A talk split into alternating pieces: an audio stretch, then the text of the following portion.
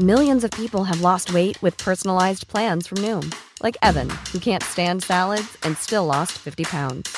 Salads, generally, for most people, are the easy button, right? For me, that wasn't an option. I never really was a salad guy. That's just not who I am. But Noom worked for me. Get your personalized plan today at Noom.com. Real Noom user compensated to provide their story. In four weeks, the typical Noom user can expect to lose one to two pounds per week. Individual results may vary. Cada noche los expertos se reúnen para debatir, polemizar, desmenuzar a la noticia y a sus protagonistas en una mesa de opinión que saca chispas. Esto es El Heraldo, la silla rota por El Heraldo Radio. Iniciamos.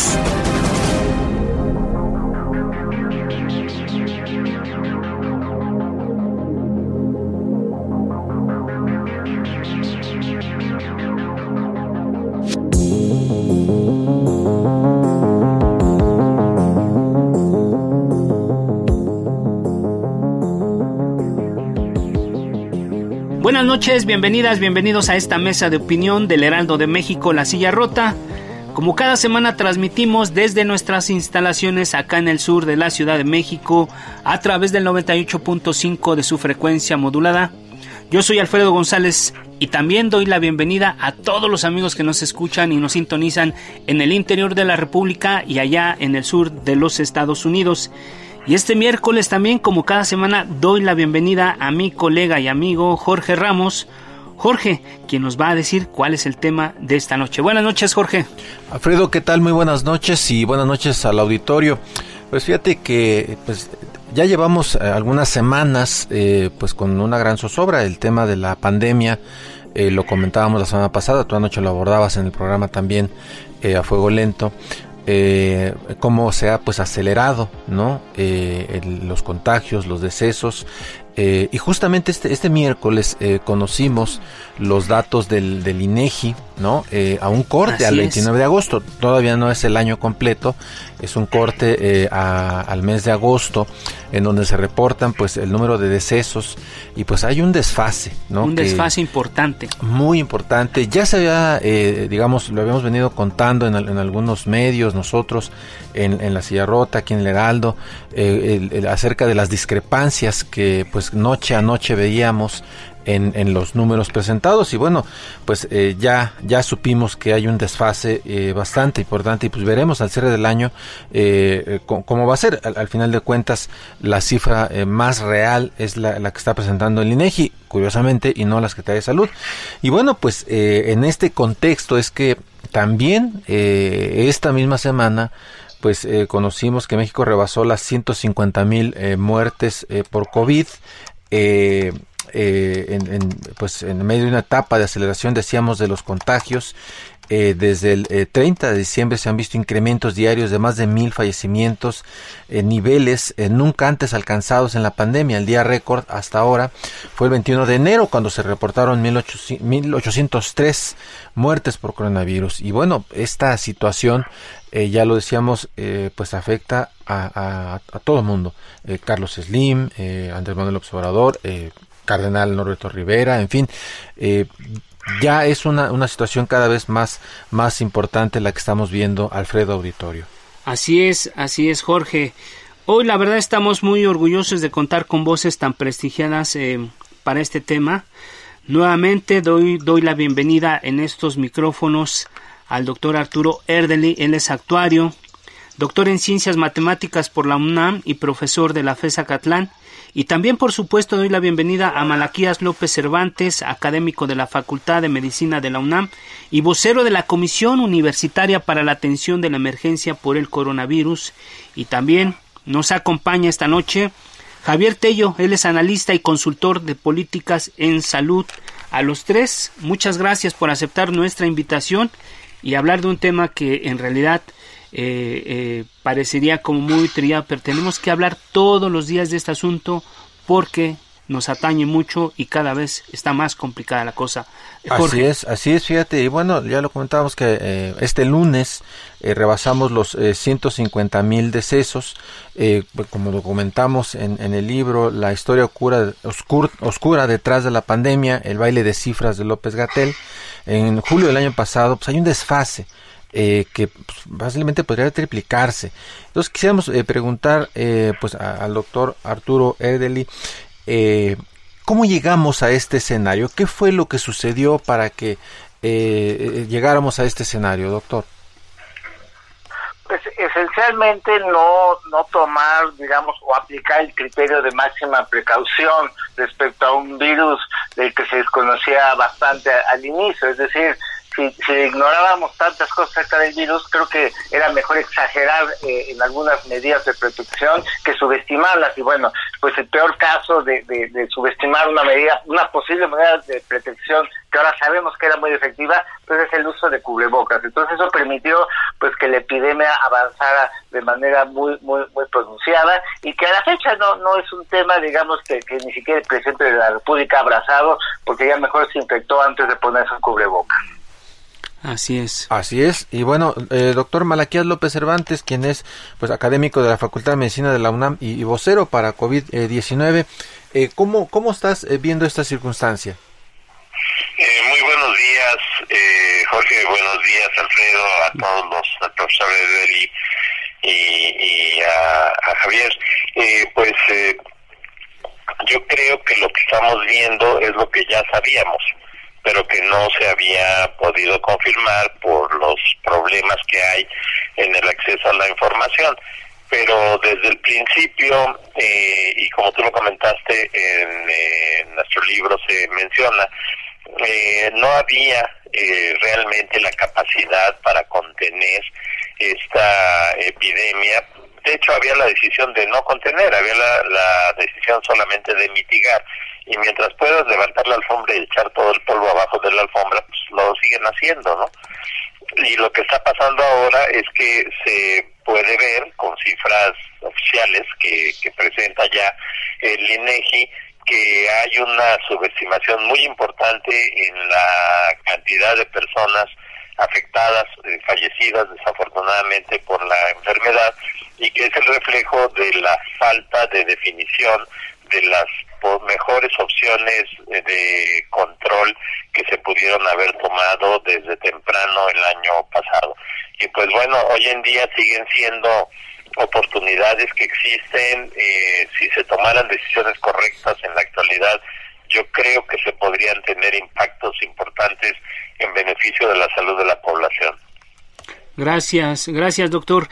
Ahora damos la palabra a Javier Tello, analista y consultor de, la, de políticas en salud. Javier, doctor, ¿cuál es tu punto de vista sobre este tema?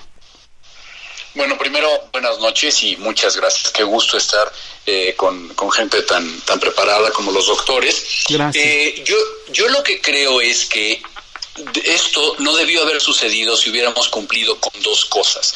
La primera es que tuviéramos realmente un sistema más adecuado y más moderno de reporte. Yo soy uh, terriblemente fan, digamos, de los avances tecnológicos y no entiendo por qué seguimos haciendo el sistema de reporte como se está haciendo. Esto les da, que no los justifica, pero les da una razón para decir no, que nos estamos tardando, etcétera. Y además te dicen, es que en todo el mundo hay esta clase de, de, de retrasos.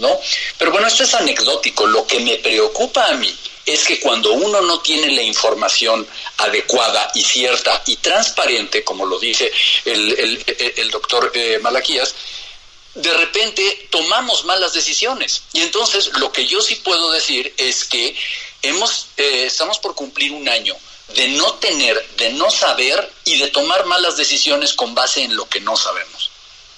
Así es, gracias Javier Tello. Eh, bueno, pero ya lo, ya lo comentaban ustedes, falta de pruebas, mensajes contradictorios sobre el uso de cubrebocas, la falta de una campaña agresiva con todas las medidas sanitarias para evitar contagios. ¿En dónde estuvo el error, eh, doctor Malaquías? ¿Dónde podemos, eh, en, este, en esta revisión, en este análisis, dónde estuvo el, error, el principal error? Bueno, creo que es el haber interpretado de manera incorrecta la forma en la que esta eh, epidemia se iba a desarrollar. Eh, dije hace rato que se redució muy tempranamente las posibilidades de eh, control real, de contención de la, del contagio, y se decidió que solamente se iba a hacer mitigación. Y eso se tradujo en vamos a poner algunas camas en los hospitales, vamos a poner líneas de oxígeno, vamos a conseguir respiradores, y pues los que les toque desafortunadamente llegar al hospital, pues que tengan esa atención. Pero por lo demás, pues esto se acaba solo. Y eso no es cierto. Eh, creo que en su reciente libro, la doctora Jiménez Faibi menciona, cita allí una de las conferencias que tuvo el subsecretario Gatel el año pasado, cuando estaba tratando de explicar, según él, que era mejor que se enfermara a la mayor parte de la población y se generara la inmunidad del, grupo. El rebaño. hizo bolas, pero estaba tratando de decir cuándo cerrar una escuela primaria. Así es. Y bueno, pues eso era la declaración cifrada de la intención del, del gobierno eh, federal, que era la de buscar que llegáramos a generar inmunidad de grupo, inmunidad de rebaño y que la epidemia se apagara por sí misma. Y no tomó en cuenta que por las características de esta enfermedad, pues eso iba a costar un número elevadísimo de muertos. Y pues además de esto se sobreestimó quizás quisiera creer que se sobreestimó y no nada más que no les importó eh, la capacidad real de los servicios de salud en un sistema que está por diseño fragmentado y que no le permite a la población saber cómo hacer la búsqueda de atención, pues eh, se sobreestimó la capacidad de respuesta. No hubo eh, forma de atender ni siquiera a los pocos que se les dijo solamente vengan si tienen insuficiencia respiratoria. Entonces, todo eso fueron gravísimos errores, pero el peor de todos los errores ha sido no reconocer absolutamente nada y pensar que se ha estado haciendo todo muy bien hasta la fecha y pues esto claramente eh, no es así. Claro, doctor Arturo Erdeli, eh, a ver, eh, aquí se ha mencionado, digamos, de manera muy muy puntual estos estos errores. Pero, eh, ¿qué ha sucedido eh, con respecto a los números que hemos venido conociendo eh, y, que, y que se ha señalado en muchas ocasiones que no son los reales? ¿Qué fue lo que sucedió? ¿Por qué llegamos a esto? ¿Cuál fue el error en ese tema? Bueno, de entrada y el principio, y en eso no hubo engaño, por parte de las autoridades siempre dijeron, bueno, pues los casos confirmados son solo un subconjunto, un pequeño subconjunto del total de, gente que, que, se, que se va a infectar, ¿no? De hecho, para eso eran las estimaciones del, del, modelo Centinela, que bueno, finalmente no supieron interpretar y calcular bien el factor de expansión y prefirieron ya enterrar, ¿no? Pero bueno, eh, retomando esto que acaba de comentar este, eh, el doctor Malaquías, pues finalmente creo que este asunto de, llegar a la inmunidad eh, de, colectiva o de, rebaño pues se va a acabar dando en, la actual ola epidémica, es decir, eh, con predicciones que he estado trabajando con las tendencias actuales, a, mí me sale que, digamos, de aquí a mediados de año, pues digamos que al momento eh, ya llevamos aproximadamente como unos 50 millones de mexicanos que ya tuvieron el virus Recordemos que en diciembre nos dieron una estimación al corte en noviembre que era como de 32 millones de mexicanos por, este, por la encuesta nacional de salud, pero continuando la predicción, eso lleva como en 50 millones de mexicanos que, se, han estado expuestos al virus, el 40% de la población, y al ritmo que va la, epidemia, la actual ola epidémica, pues a mediados de año podemos llegar a 92 millones, es decir, 73% de la población mexicana, es decir, finalmente sí vamos a llegar mucho más tarde de lo que había estimado el gobierno, por supuesto, pero vamos a acabar llegando a una inmunidad de, rebaño y un primer control epidémico, eh, pero más por infección que por efecto de la vacunación. Obviamente, toda la vacunación tiene que seguir porque eso va a evitar que tengamos un rebrote pronunciado en octubre de este año, pero para la mitad de este año vamos a tener ese efecto de inmunidad colectiva por tantas infecciones. Gracias, gracias doctor Erdem. Ahí hay dos fechas importantes, ¿no? Este, mitad de año y octubre. Así es, así es. Doctor Tello, eh, ¿dónde podríamos hacer el énfasis en esta visión, de, en esta revisión de lo que de lo que ha hecho el gobierno. ¿Dónde crees que tenemos que hacer énfasis para si todavía hay tiempo para corregir? Doctor Tello. Bueno, básicamente en, en, las partes más simples, ¿no? En el diagnóstico pasa lo que pasa y, y nosotros seguimos sin tener una política de pruebas. Primero que porque eran muy caras, luego eh, se quisieron aplicar más de manera privada, no las autorizaron y después eh, para la mitad del año ya teníamos al doctor Alomía diciendo las pruebas no salvan vidas. Entonces esto es desquiciante porque yo creo que el secreto más grande que han tenido todos los países en su éxito cuando, lo han tenido es precisamente que están diagnosticando la gente. No podemos como una base misma del manejo de una epidemia, estar nosotros dando eh, solamente bandazos y no saber cuántos tenemos. Necesitamos conocer a los contagiados y después necesitamos conocer a sus contactos y aislarlos. Y sí, hoy esto ya es terriblemente complicado, pero en un inicio debió haberse hecho así. Ahora, no ha cambiado nada, porque la gente esté vacunada o no esté vacunada cuando, cuando estemos, ¿sí? va de todos modos a necesitar probar que no se han infectado. Hay que recordar que estamos cumpliendo apenas un año con este, con este virus en el planeta y que muchas cosas pueden suceder. Entonces necesitamos estar preparados. Sabemos que hay nuevas variantes de este virus más agresivas que se están detectando, pero que se están detectando específicamente en los países en donde las están buscando proactivamente. Entonces yo creo que esa política de no hacer pruebas y de no aislar a los contactos es algo en lo que deberían ya dar marcha atrás inmediatamente. Dos, eh, lo que creo que está sucediendo en este momento es que estamos ya padeciendo un sistema, eh, una estrategia de inmunizaciones que no fue bien planeada, que ha sido improvisada y que en este momento, mientras estamos nosotros platicando esta noche, todavía no tenemos claro qué vacunas son las que vamos a aplicar, porque tenemos muchas cosas firmadas en el papel, pero nada, nada aquí eh, dicho, ¿no?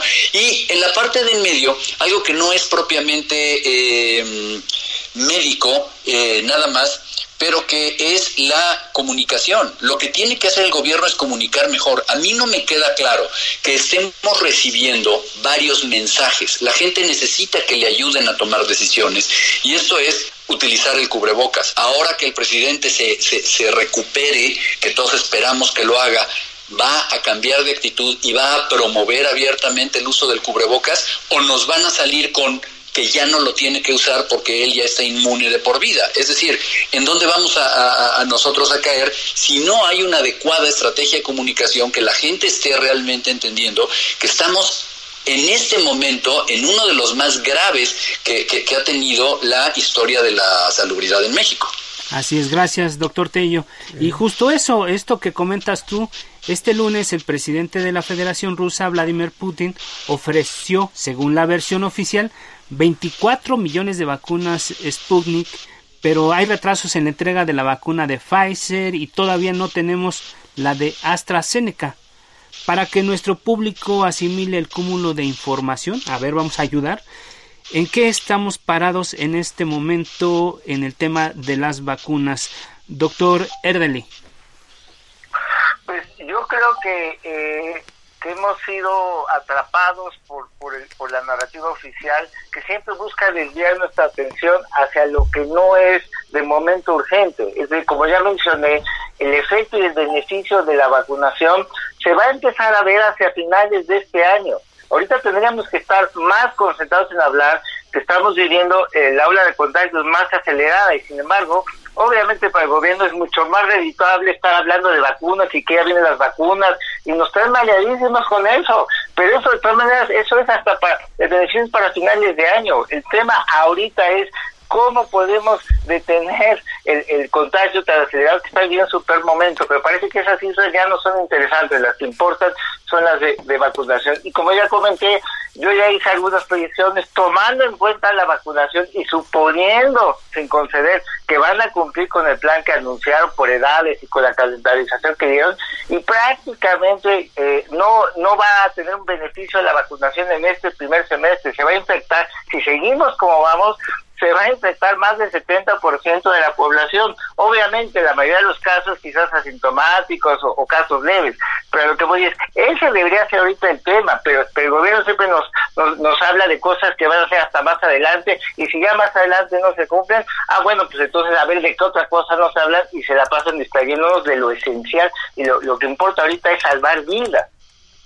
Claro, doctor Tello, ¿en qué estamos parados en el tema de las vacunas? Eh, nosotros tenemos muy activo en redes sociales, eh, eh, en tus artículos, explicando pues las vicisitudes del tema de las, de las vacunas. Y ya lo, comentabas en la, en la participación anterior, que, que, no estamos como muy claros respecto de esto. ¿Cómo le, cómo le explicamos a la gente en qué estamos parados?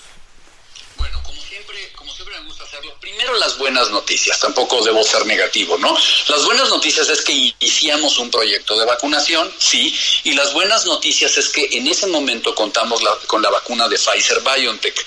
Hasta ahí las buenas noticias, porque en ese, en ese momento teníamos nosotros una calendarización que prácticamente permitía varias cosas. Al gobierno ser el primer país en Latinoamérica, como media o día antes que Chile, pero bueno, entonces cumplió palomita, ¿no? Luego darle un regalo de Navidad a la gente, todo, todo eso estaba muy bien. El problema fue cuando Pfizer anuncia que tiene que hacer una adecuación en su planta de Bélgica y que los suministros de vacunas que le va a entregar a la Unión Europea y otros países van a disminuir. en ese momento, técnicamente hablando, nos quedamos sin vacunas. ¿Por qué? Porque la única vacuna que tenemos nosotros con aprobación de uso de emergencia disponible es la vacuna de Pfizer BioNTech. La otra es la vacuna de AstraZeneca que apenas está acondicionando en México en la planta de Liomont y que vamos a tener a finales de marzo disponibles algunas dosis. Entonces, si nos bajaron el suministro de la vacuna de Pfizer y la próxima, eh, perdón, y la van a restablecer según nos dijo el canciller Ebrard, el 15 de febrero o a mediados de febrero y luego vamos a tener vacuna de AstraZeneca hasta finales hasta finales de marzo. De entrada, lo que hay que asumir es que el calendario de vacunación propuesto se tiene que mover. Eso es una cuestión básica de logística. Si yo quito los insumos, necesito mover mi línea de producción. Sin embargo, nos presentaron la semana pasada una diapositiva con unas barritas de colores muy curiosa, ¿sí? En la cual nos decían, no, es que estamos cubiertos porque ahora tenemos una meta una meta para todas luces ya casi política de haber vacunado a la gente de la tercera edad a finales de marzo. Y para ello aparentemente tendríamos esta semana, no lo dije yo, lo dijo la Cancillería, esta semana tendríamos 400 mil dosis de la vacuna de Sputnik B y comenzaríamos la semana que entra a recibir algunas dosis de la vacuna de Cancino. El problema es que ninguna de esas dos vacunas tiene una aprobación de uso de emergencia en este momento en México. Y particularmente la vacuna Sputnik B del consorcio Gamalaya de, Rusia, ¿sí? ha, sido eh, cuestionada por, número uno, la, eh, la, conformación de la manera como han hecho su investigación clínica. La única publicación eh, abierta que han tenido ellos fue un estudio que hicieron en donde publicaron la fase 1 y la fase 2 con setenta y tantos pacientes. Eh, me gusta decir a mí además seguramente 76 guapísimos soldados rusos y ya, eso, eso es todo, ¿sí? Y por cierto, después de que lo publicaron, un grupo italiano de investigadores dos semanas después les cuestionó unas gráficas que se veían sospechosamente idénticas entre un paciente y otro, como que, como que las hubieran, en pocas palabras, photoshopeado. con ese antecedente, ellos no han terminado, como ninguna vacuna, sus estudios de fase 3, pero si realizaron un corte para medir la eficacia y la seguridad en una población, esa información que confirmaría que se puede o no usar la vacuna, no la han hecho pública. Entonces, ¿en dónde estamos? Hoy quedan unas pocas vacunas que además hubieran servido para administrar las segundas dosis de algunos eh, eh, de los que recibieron la primera entre ellos profesionales de la salud, y se las están aplicando en este momento a unos maestros del estado de Campeche. ¿Qué vamos a hacer el resto de la semana? No lo sé.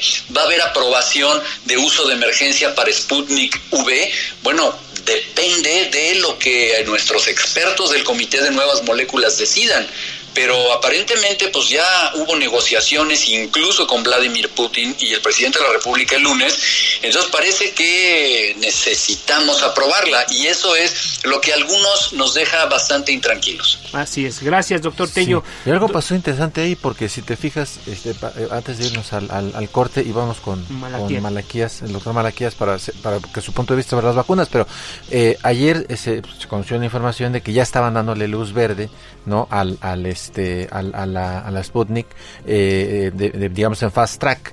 Que faltaban algunos detalles decían papeleo dicen la verdad es que yo no entiendo que sea eso pero este creo que le van a dar pues rapidez a esa pues ya veremos cómo, cómo vamos a ver cómo lo procesan. Vamos a ir al, al, al, corte. Ah vamos al corte vamos y al corte. vamos al corte. No le cambie y regresamos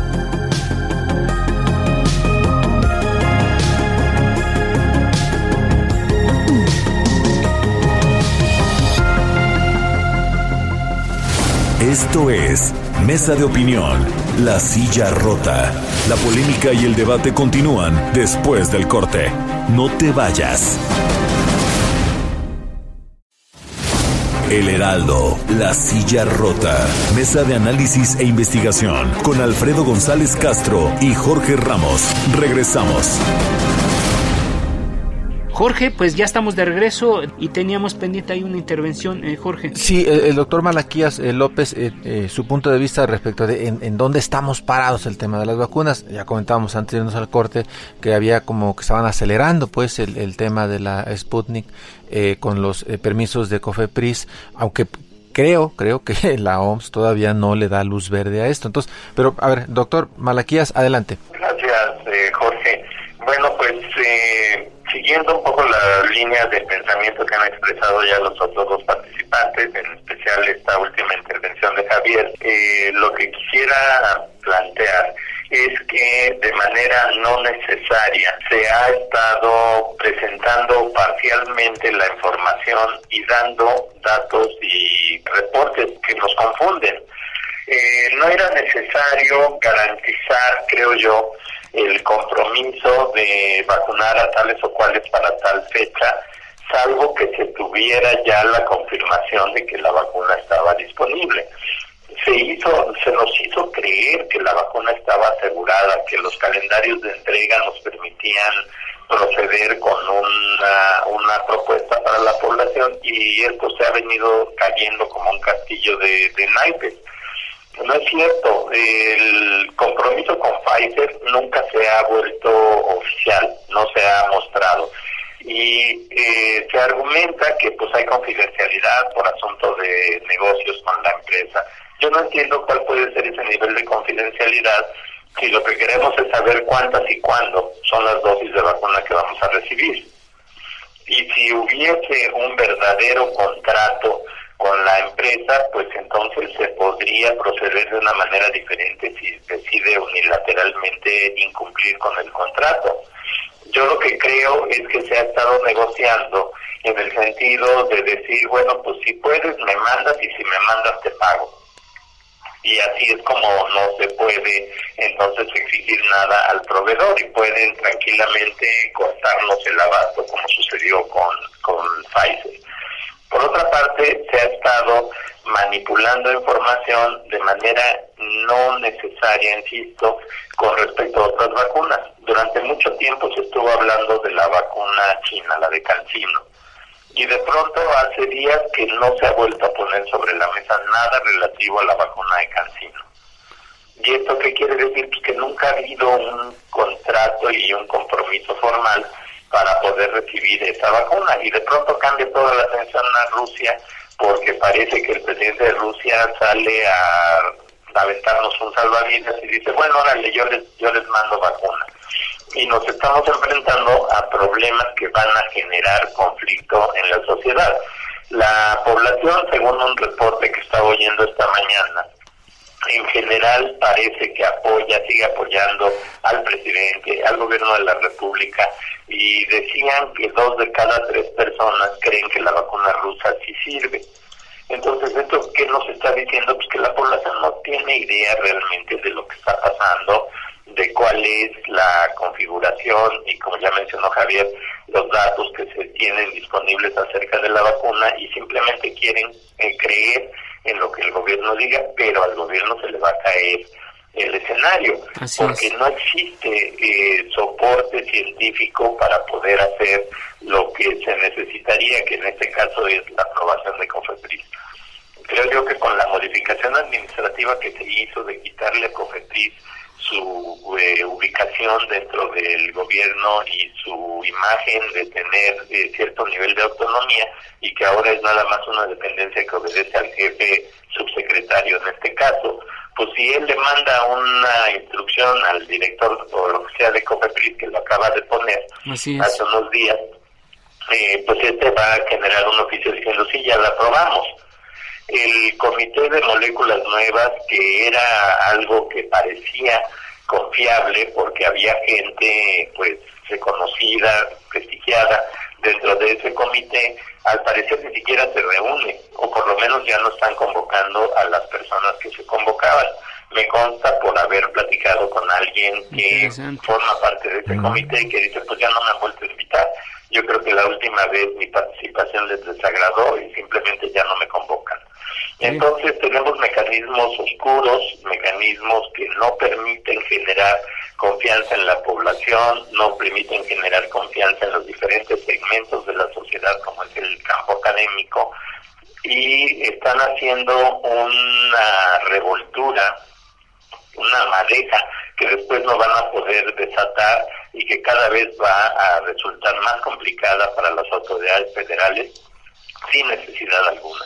Si hubieran sido transparentes desde el principio, si hubieran presentado la información tal como era, pues sabríamos a qué atenernos y no tener que atenernos a lo mismo, pero mediante engaños. Gracias, gracias doctor Malaquía, es interesante porque yo creo que la, la, historia va a juzgar al gobierno sobre lo que está pasando y creo que no se han tomado las mejores decisiones. Y, y, es muy común, es muy frecuente que, que tanto los especialistas como los medios de comunicación nos enfoquemos a analizar cuál ha sido el rol de las autoridades en este en este en esta situación pero también es importante revisar qué, qué estamos haciendo nosotros como sociedad Jorge amigos del auditorio ¿Cuál es el rol de la sociedad? A finales de diciembre, por ejemplo, aumentaron hasta mil por ciento las fiestas clandestinas en la capital del país. En Año Nuevo, también las playas en Cancún, Tulum y Puerto Vallarta estuvieron a reventar a pesar de la pandemia. Incluso en esta última naufragó un barquito con más de 60 personas a bordo que estaban en una fiesta, ¿no? Pero este fin de semana se registró una, una boda multitudinaria en Córdoba, Veracruz, y, y, también las fiestas en la Ciudad de México siguen todo el tiempo como la del fin de semana en la colonia Tlacopac, en la alcaldía Álvaro Obregón, que incluso dio origen a un hashtag Lord Mis Zapatos. Esto sin contar que las autoridades tampoco pusieron el ejemplo de quédate en casa como el subsecretario Hugo López Gatel, ¿no? Que, que, se fue de vacaciones a Cipolite, eh, eh, se justificó diciendo que, que, solo había convivido con un grupo pequeño de familiares y amigos y que siguieron las medidas de prevención. Entonces, en este contexto, como decías, Alfredo, auditorio, a nuestros invitados, eh, ¿cuál ha sido la responsabilidad o la irresponsabilidad de la sociedad en este asunto, eh, doctor Erdely? ¿Cómo, cómo, ¿Cómo lo está valorando? Pues eh, yo creo que hay que entender, bueno, conocemos nuestra idiosincrasia, no somos un pueblo que se distingue por, por tener disciplina, por, por ser previsor, no más bien tendemos al contrario a tomar riesgos innecesarios, etcétera. Entonces más bien hay que ser más pragmáticos y pensar qué medidas adicionales se pueden agregar a nuestra vida cotidiana, pues para que por lo menos podamos continuar con cierto tipo de actividades sin que haya tantos contagios. Ya un elemento que ya se ha existido mucho, pero que sigue siendo válido el cubrebocas, pero creo que hay otro elemento tecnológico que podría ayudar mucho e incluso permitir a ciertos espacios públicos, algunos establecimientos, pues funcionar con bajo riesgo si se empezaran a hacer mediciones de, de, eh, que, nos den idea de qué tan bien ventilados están los espacios cerrados públicos, porque simplemente se dice ok, se transmite por aerosoles, hay que ventilar, pero si no se mide la calidad y el grado de ventilación,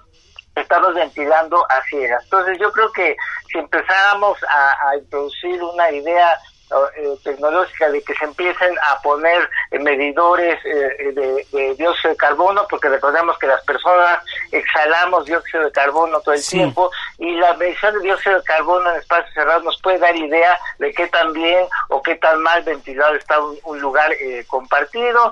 Hay diversos estudios que nos dicen que, que lo ideal es que sean no más de 700 partes por millón de dióxido de carbono, que de 700 a 1000 ya es un riesgo medio y definitivamente arriba de 1000 partes por millón ya hay un alto riesgo de, contagio. Entonces, si algunos establecimientos, algunos restaurantes, algunos comercios pusieran medidores de CO2 y pudieran demostrar que tiene un sistema de ventilación que, está dentro de niveles seguros, bueno, pues quizás eh, en ese sentido podríamos auxiliarnos y saber en qué lugares hay mayor o menor riesgo de contagio y de alguna manera pues no castigar tan severamente quizás algunos establecimientos que sí tienen una adecuada ventilación. Importante lo que comenta el doctor Erdeli porque yo no había escuchado hablar de, estas cosas que miden. Eh, un buen dato, sí, se ha mencionado y es muy interesante, yo creo que, que son de las cosas que deberíamos estar considerando como sociedad, pero también como gobierno, ¿no? Así es, así eh, Doctor Malaquías, ¿cómo, ¿cómo lo valoras?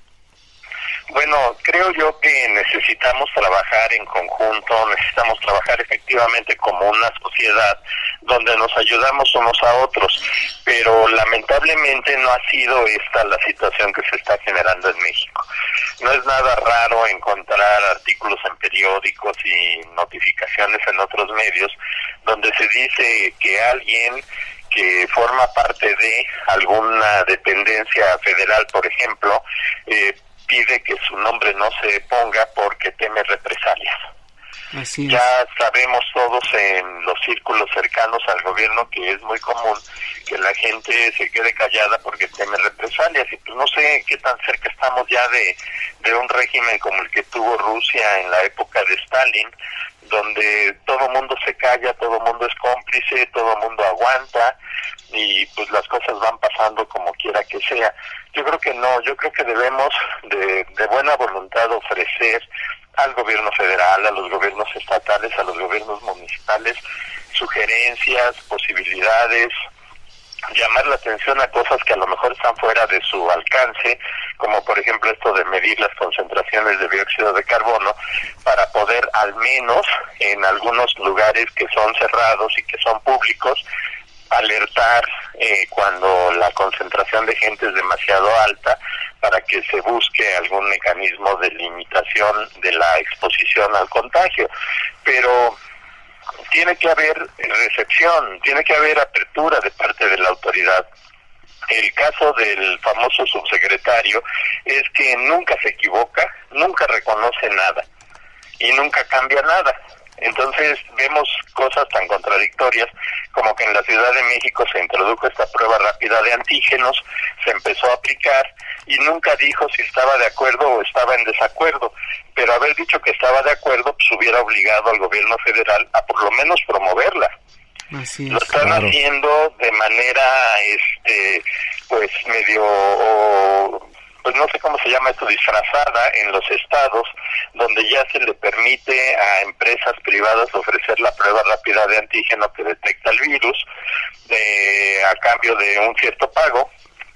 Pero los gobiernos de los estados pues guardan silencio, no no no se pronuncian tampoco sobre esto, el Distrito Federal simplemente lo hace y no comenta acerca de lo que implica, pero esto va en contra, entre comillas, de la postura que ha tenido Gatel eh, de decir que pues hacer pruebas no, no es útil, que no ayuda de en nada, ¿no?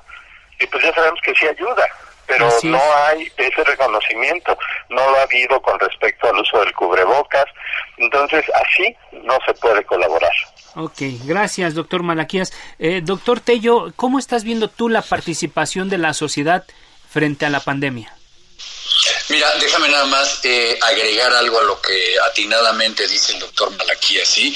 Ah, hay un problema, hay un problema grave en esta subsecretaría y es la arrogancia. La arrogancia y el no querer cambiar de posición, el no querer decir, oye, nos equivocamos, el no entender premisas básicas como que haciendo lo mismo no esperes resultados diferentes y la mayor de las arrogancias ha sido salir abiertamente a atacar y a cuestionar a todo aquel eh, que no está de acuerdo, ¿sí?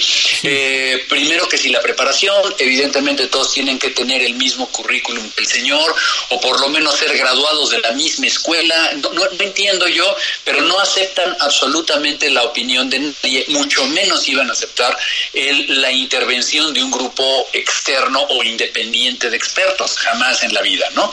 Eh, dicho lo anterior, hay una cuestión que yo siempre he dicho, y perdón que me ponga aquí medio dramático, pero es que una constante tienen los ingleses, que no la han hecho bien, y el, el, el, primer ministro Johnson tuvo que tener un gravísimo mea culpa ayer, etcétera, pero ellos han vivido guerras, ellos saben poner el orden, ellos dicen guárdate y se, y se guardan, ¿sí?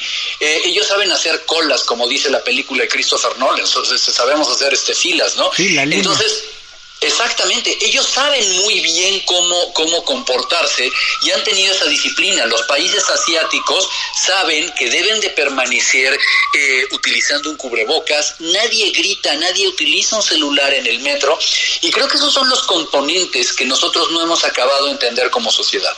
Todo el mundo dice que qué exagerado por compararlo con una guerra y yo siempre les digo que en la guerra de Siria, de 2011 a la fecha, ¿sí? Se habían perdido 107 mil civiles. Eso es lo que murieron en, en, todos estos años. Son los civiles que han muerto en, la, en el conflicto de Siria son 107 mil. Nosotros en 11 meses tenemos ya más de 150 mil fallecimientos. ¿Es guerra o no es guerra?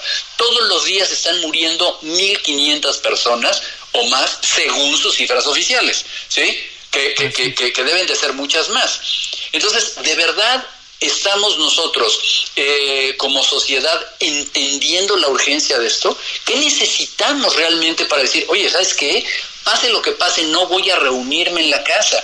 Esa visión que tenemos todos de que, ah, es que viene nuestra familia y en alguna parte entendimos que si es mi familiar, no me contagia, ¿no? Entonces los recibimos en la casa, mira, no más es mi primo, no más son mis abuelos, todo el mundo es está muy indignado, pero te metes a las cuentas de Instagram y los ves a todos este, eh, reuniéndose y dándose besos y dándose abrazos.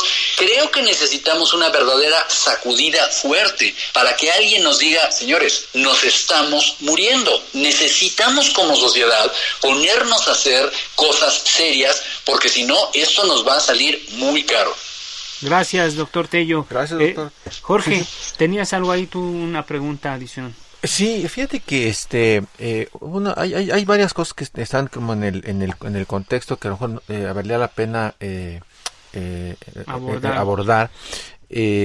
por ejemplo, el, el tema político, ya lo mencionaban los invitados que eh, hace falta que los estados no también este pusieran algún algún tipo de énfasis. Ellos se han enfocado básicamente en el asunto de las vacunas no eh, la preocupación porque ellos no no puedan tener acceso que se dé una que se dé una distribución eh, digamos politizada no eh, beneficiando solo a unas personas eh, en, en, en, por parte del gobierno del, de federal eh, y ya lo vimos ha habido críticas también en el eh, por el hecho de que se han eh, vacunado primero a profesores no en el caso de Campeche en lugar de eh, vacunar a al personal de salud. Eh, ¿Cómo estamos viendo, digamos, desde el punto de vista, digamos, de, político, si esto se ha politizado, demás, todo este tema de la, de la pandemia y de las vacunas? Por favor, doctor Tello. Mira, yo creo que es indudable que las vacunas siempre se van a politizar. O sea, vaya, sería tonto que no sucediera. Si tú eres una persona que está en el poder y tienes la capacidad de hacer una serie de cosas, vaya, desde, épocas milenarias los romanos ponían drenajes y luego los vendían como una cuestión política en, lo, en los pueblos que conquistaban. Creo que eso es innegable. Sin embargo, creo que eh, hay límites hacia las cosas y lo que tenemos que tener claros como sociedad es, primero que nada, no dejarnos atraer por el fantasma de que alguien bondadosamente o milagrosamente nos está dando una solución. ¿sí? Las vacunas son un descubrimiento de la ciencia en una de los, de, los conflictos de salud más graves que ha tenido la historia de la humanidad y es así. Y perdón, el gobierno tiene la obligación de velar por el bienestar de los ciudadanos, sea del partido que sea. Entonces, lo que no podemos nosotros es aceptar, y eso es yo creo que la labor que tenemos como comunicadores, decirle a la gente, mira, a ti te iban a vacunar, te tenían que haber vacunado, pasara lo que pasara. Esta no es una concesión graciosa ni de un siervo de la nación, ni del señor presidente, ni el partido fulano de tal, ¿sí?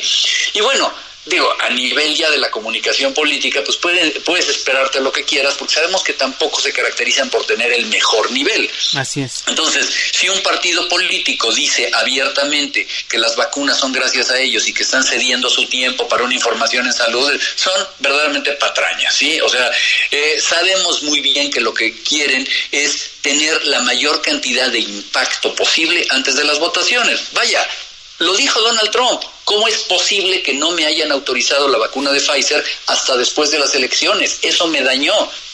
Lo, dijo Trump, ¿sí? Entonces, si podemos llegar a esos extremos de, manipulación política, podemos esperar cualquier cosa. Lo importante es que la gente entienda que no importa quién esté en el poder, no importa quién es el presidente, los problemas de salud de la población tienen que reconocerse y tienen que resolverse. Gracias, doctor Tello. Doctor Erdeli, ¿Percibes tú que hay un manejo político de esta pandemia? Un, ¿Le quieren dar un sesgo electorero a este, al manejo de la, de la crisis sanitaria?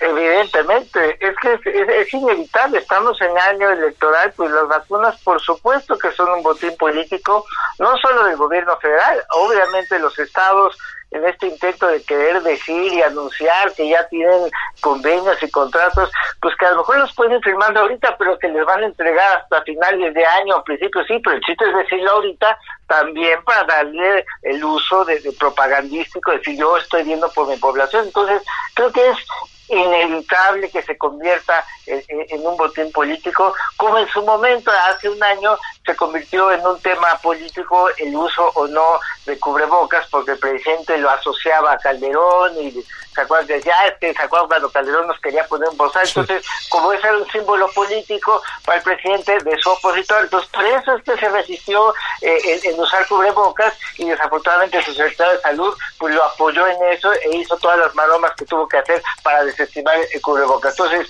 el cubrebocas el año pasado, las vacunas este año, por supuesto que son un botín político del gobierno federal y de los gobiernos de los estados.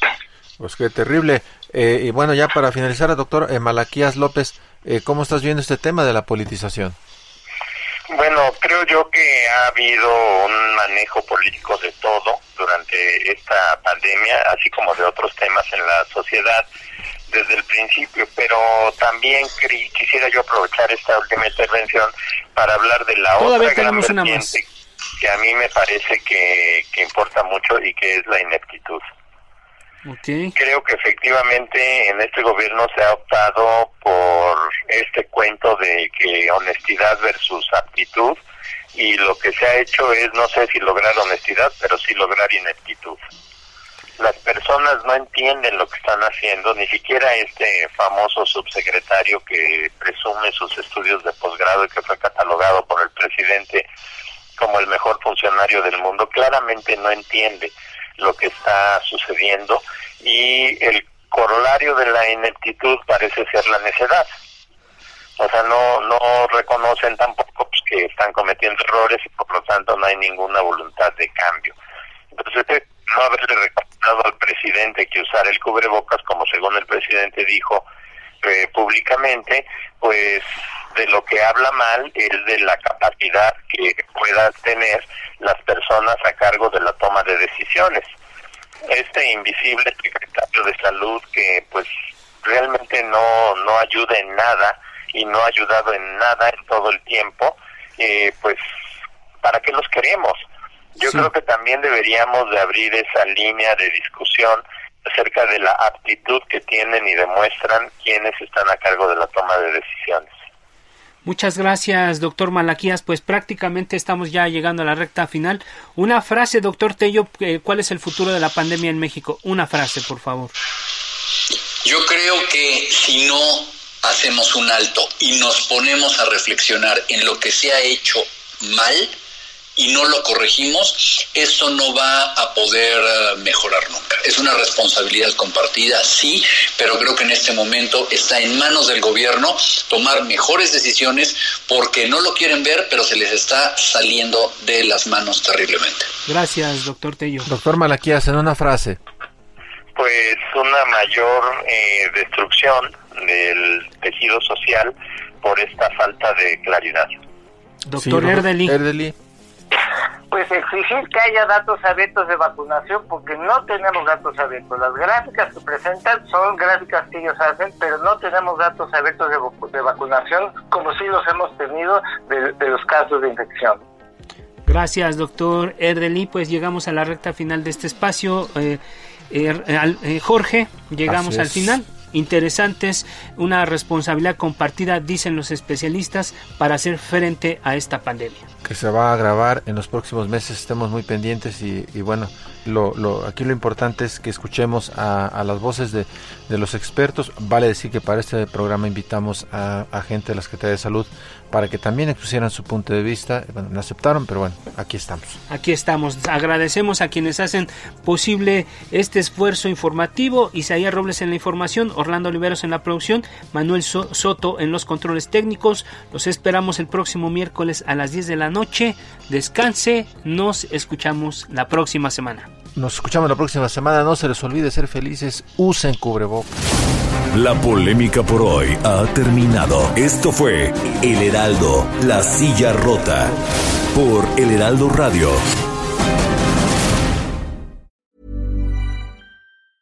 Need new glasses or want a fresh new style? Warby Parker has you covered. Glasses start at just 95 bucks, including anti-reflective, scratch-resistant prescription lenses that block 100% of UV rays. Every frame's designed in-house with a huge selection of styles for every face shape. And with Warby Parker's free home try-on program, you can order 5 pairs to try at home for free. Shipping is free both ways too. Go to warbyparker.com slash covered to try 5 pairs of frames at home for free. warbyparker.com slash covered.